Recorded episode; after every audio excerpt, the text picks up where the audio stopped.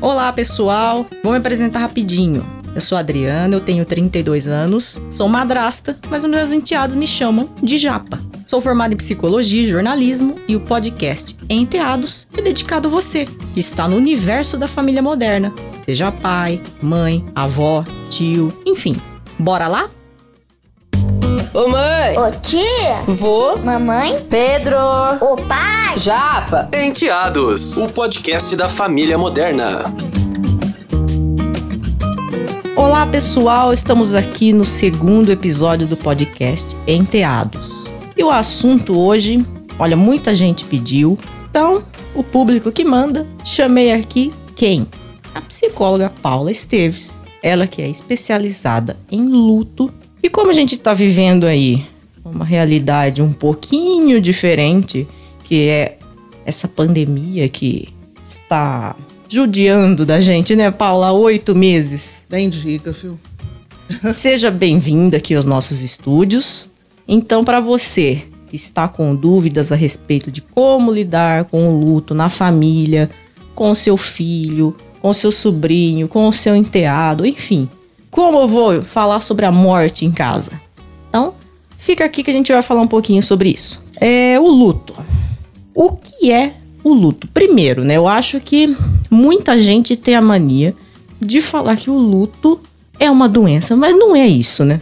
De forma alguma.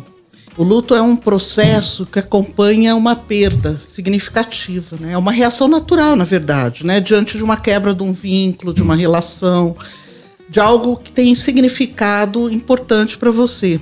E cada pessoa vive essa perda e esse luto de uma forma particular.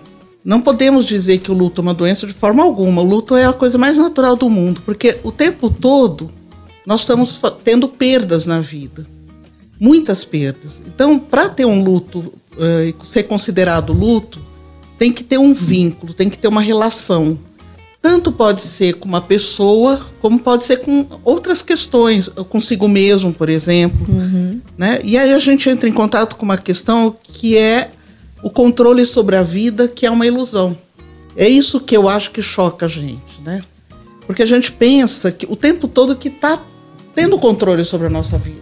Só que nós não temos esse controle. Isso, e a gente, quando tem as perdas, e são perdas muito dolorosas, eu não estou falando só de morte, depois a gente vai falar especificamente de morte. Sim, sim. Mas quando as perdas são muito dolorosas, né, a gente fica muito uh, aprisionado na nossa frustração. A gente gostaria que fosse diferente. E aí o que, que acontece?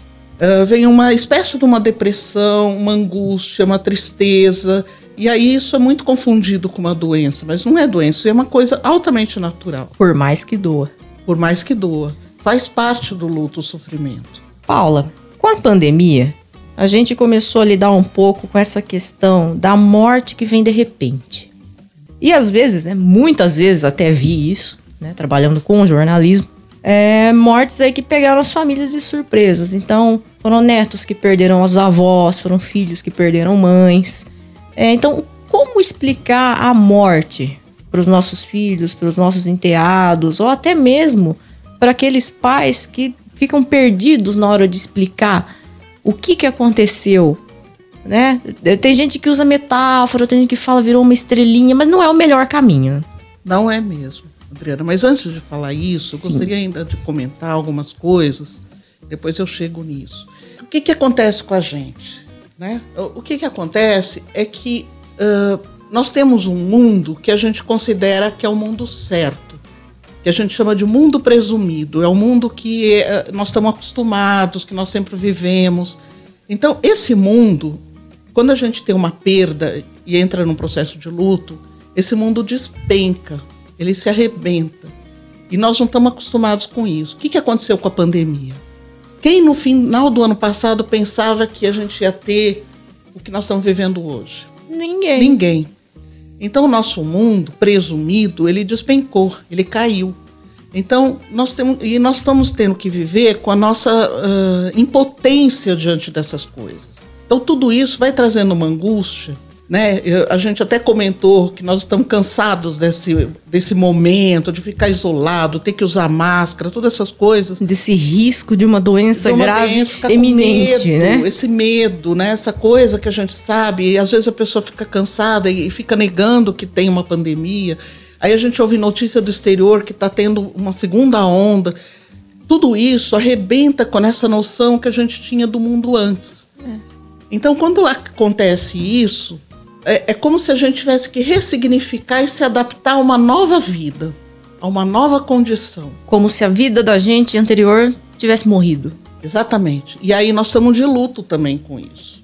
Hum, É uma espécie de luto. É uma espécie de luto. É um luto com a- da nossa vida anterior. E o que, que eu queria te di- dizer também? Que eu, eu ouvi uma, uma palestra de uma pessoa bem bacana, que ela chama Ana Cláudia Quintana Arantes. Ela é uma especialista de luto sensacional. Você conhece, Adriana? Conheço. Ela Ela- fala muito de cuidados paliativos Isso, também, né? Ela é sensacional. E ela falou de uma coisa que eu queria falar aqui também, que ela falou da era Covid.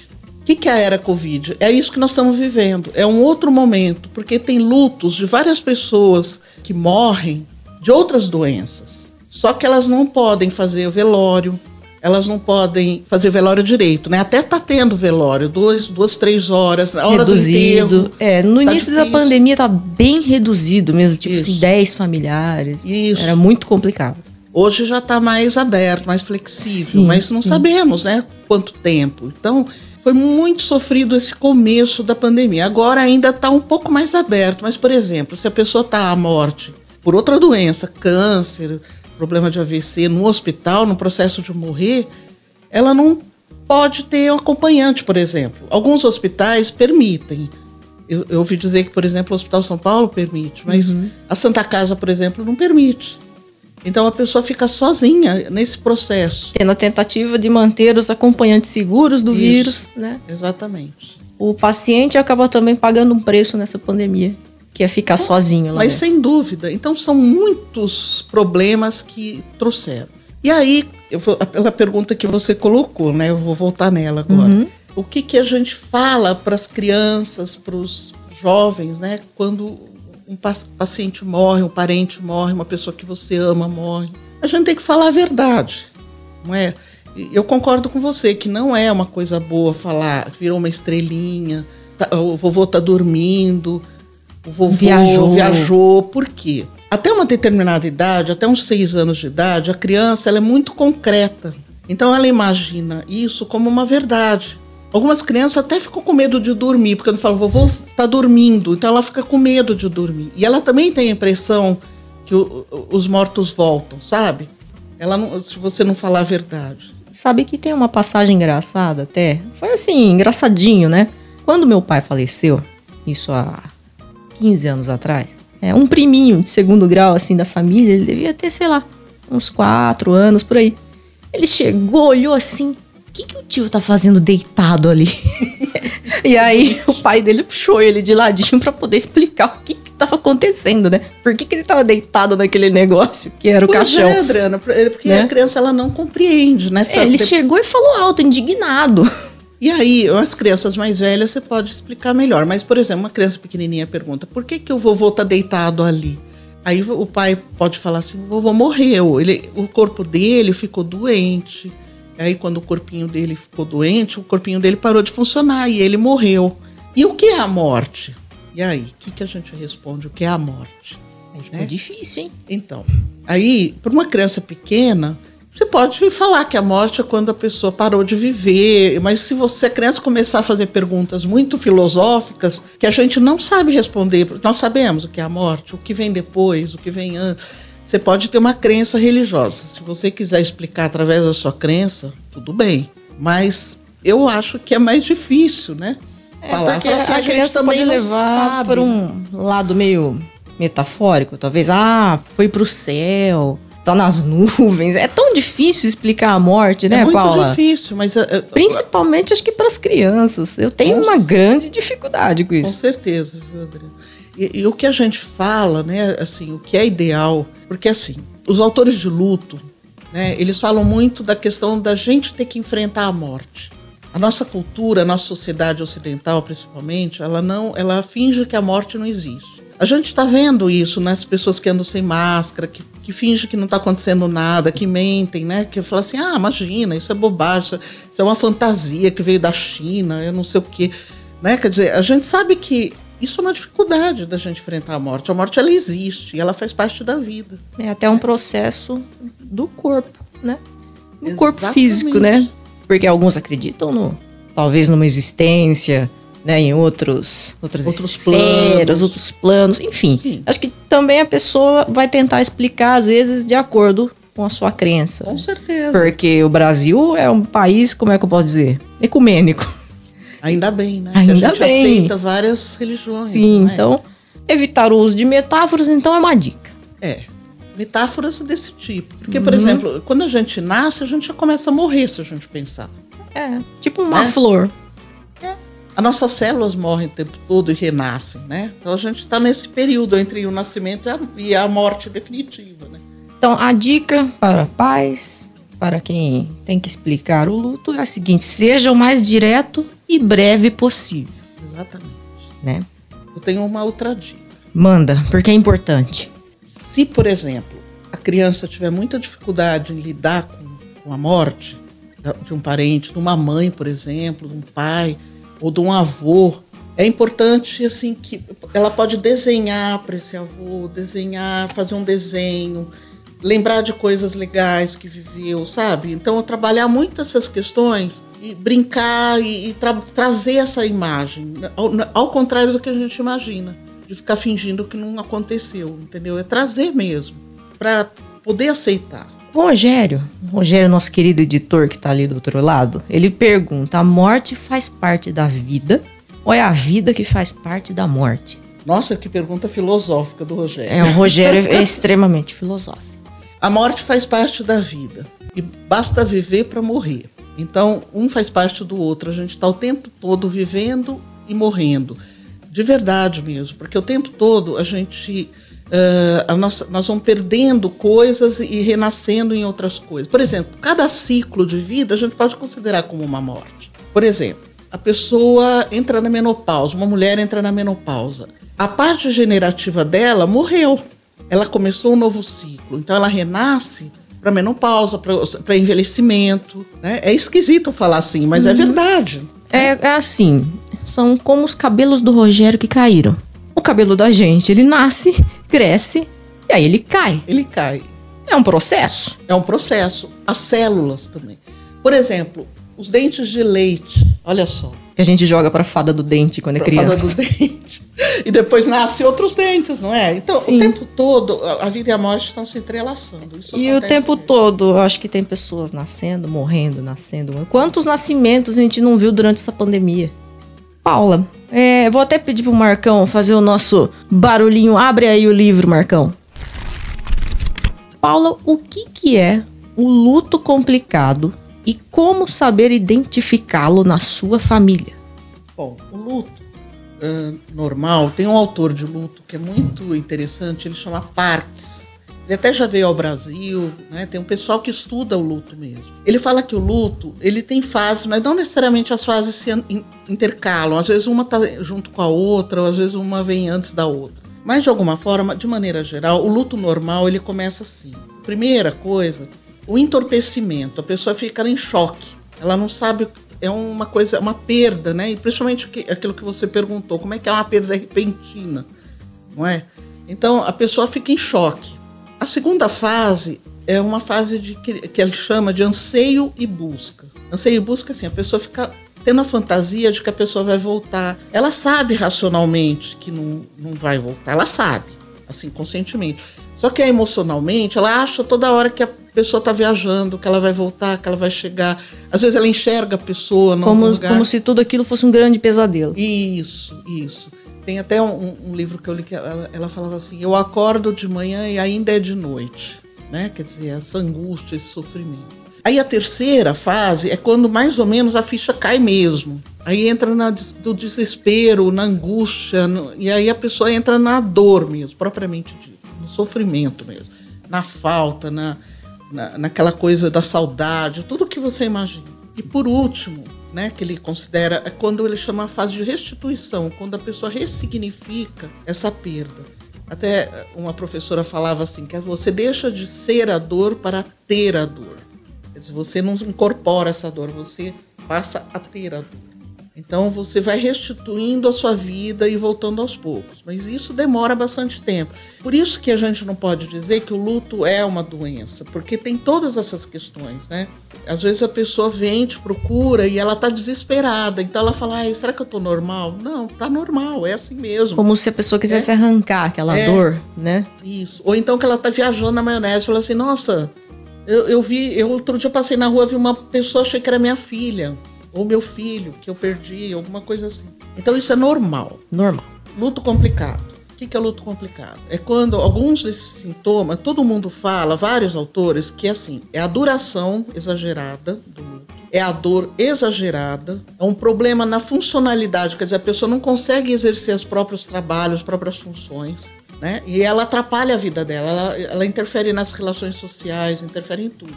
Aí a gente pode dizer que tem um luto complicado. Tem vários indicadores, né? Às vezes a pessoa tem o, o tipo de morte, por exemplo. É, focando nas crianças e adolescentes, quais são os principais sinais? Um, um dos sinais, assim, hoje a gente não fala muito de luto complicado na infância. Tem autores que falam sim, autores que falam não. Mas as crianças, quando elas começam, por exemplo, a. Num primeiro momento, vamos considerar essas etapas que eu falei, essas fases. Ela vai viver essas questões mais ou menos. É diferente o luto na criança. Geralmente ela fica amuada, ela fica agressiva. Tem muitas crianças que ficam muito agressivas, ficam irritadas, ficam quietas, ah, não querem comer direito, entra no meio num processo depressivinho, assim. Se isso se estender muito tempo e a criança não conseguir, às vezes atrapalha na escola, dependendo da idade, né, da criança. Se isso não for melhorando, aí a gente pode já encaminhar para uma terapia. E, geralmente a família participa da terapia também, né? Lógico, os pais vão conversar. Que é uma, uma terapia sistêmica, né? É, E o adolescente tende a ter o mesmo comportamento, só que um pouquinho mais. o adolescente, ele, ele, como ele consegue expressar melhor? Porque É, já tem aquela rebeldia, né, da idade, e com a adolescência eu acho que talvez. Não sei, né? Eu observo muito os adolescentes assim. Eles perdem alguma coisa e já lidar com uma perda menor que seja, eles já respondem com agressividade. O adolescente é mais direto, né? Ele fala mais. E quando ele tá mal porque perdeu alguém, ele assim, a tendência é se fechar, né? Ficar mais fechado. Pelo menos que eu conheço de adolescente que perdeu alguém, né? Ele tem essa predisposição a se fechar ou então ficar agressivo, ficar irritado. Mas a criança, o problema da criança é a falta de capacidade de expressar o que sente. Ela não compreende o sentimento. Ela não sabe o que ela está sentindo. Então, uma ideia é aquilo que eu já falei lá atrás: é, é dar folha para desenhar, dar brinquedo para ela expressar, sabe? Mesmo os pais podem fazer isso. Não precisa ser né, profissional ou um É teólogo. como, é como um pequeno ritual, né? Por exemplo, na- no caso, no caso da, da Covid, né, dessa pandemia. Muitas vezes, eu acho que eu creio que quase todas, não é possível se despedir. né? Às vezes você não consegue ir também no velório. Por mais que as pessoas tenham pavor de velório, funeral, etc, etc, aquilo tudo faz parte de um ritual que encerra um ciclo, né? Falou tudo, Adriana. Eu acabei E aí, é, e tempo, aí a pessoa não participa daquilo e fica faltando alguma coisa. Então, quais seriam as, as chaves para poder lidar com isso? Tem o desenho, algumas pessoas escrevem cartas, outras escrevem aquele textão no Facebook. Tudo é uma maneira de despedida. tudo é uma maneira de despedida. Eu, eu penso, e a Ana, Ana, Cláudia também falou isso, que você pode fazer vários memoriais. Você pode, por exemplo, eu, eu, eu vi um depoimento de uma mãe que ela, eh, quando che- todos os natais, eles faziam uma bagunça na casa dela, com filhos e tal.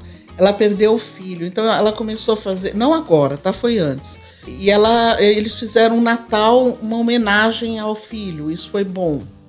Eh, fazer memoriais, até na internet mesmo, né? Às vezes as pessoas escreverem cartas e mandar, né? Ou falar o que gostaria de falar para o morto e não falou. Por isso que o importante, né? Eu acho que um- uma, uma lição que a gente pode tirar dessa pandemia, que a gente está muito assustado, com muito medo, né? E que a morte se aproxima muito da gente. E a gente está podendo olhar, nós somos mortais, né? Esse tipo de coisa. É a gente falar para as pessoas que a gente ama as pessoas, sabia? É, Acho que não perder tempo com picuinha, né? é exatamente. Só que tá Vamos- acontecendo, apesar de É, tudo. Mas é, é, a gente isso. tá num momento complicado, muitas pessoas também perdendo amizade, brigando por causa de política, Exatamente. né? Os adolescentes sempre ideológicos, às vezes acabam se desentendendo com familiares por causa disso. Nós vivemos um momento muito complicado, realmente, não só com a pandemia, mas politicamente falando. Então, eu acho que com tudo que você falou, Paulo, acho que teria que tipo ter dois podcasts assim com você para poder explicar melhor e tirar dúvidas do pessoal. Mas em síntese, um caso de luto na família ou de um amigo, acho que a primeira coisa é colocar a cabeça no lugar, avaliar a situação, conversar com o seu filho, com o seu enteado, com o seu neto, ser o mais breve possível, o mais claro possível, E muito afetivo. e muito amor. Muito amor. O amor, assim, a afetividade, né? O acolhimento. A gente tem que ter muita empatia e acolhimento. Eu acho que isso é fundamental, sabe, Adriana? A gente poder dar esse afeto, acolher, né? Compreender. Eu, eu- você já perdeu seu pai, eu também perdi o meu, perdi algum, algumas pessoas. Eu acho que, assim, na hora que eu, no, no velório, né, que é fundamental. Isso que você falou é fundamental, né? Quer dizer, é a questão do, de ritualizar. Isso é fundamental mesmo. Faz parte da gente, desde os primórdios da humanidade, a ritualização. Né? De- Desde assim, você vê a- as primeiras coisas que encontram é urnas funerárias, toda essa. É, um exemplo são as pirâmides egípcias, as tumbas. Exatamente, as tumbas. O ser humano sempre foi um ser que faz rituais. Vamos pensar por aí que acho que dá uma clareada pro pessoal. Então, mas é muito importante as pessoas fazerem, eh, ritualizar isso. Ou, se não puder, por causa da pandemia, fazer um próprio ritual para si mesmo. Ou com seus amigos, né? E é isso. Enteados, o podcast da família moderna. A TV Morada do Sol é uma emissora de caráter educativo que retransmite a programação da TV Brasil para a região de Araraquara, com uma programação de natureza informativa, cultural, artística, científica e formadora da cidadania.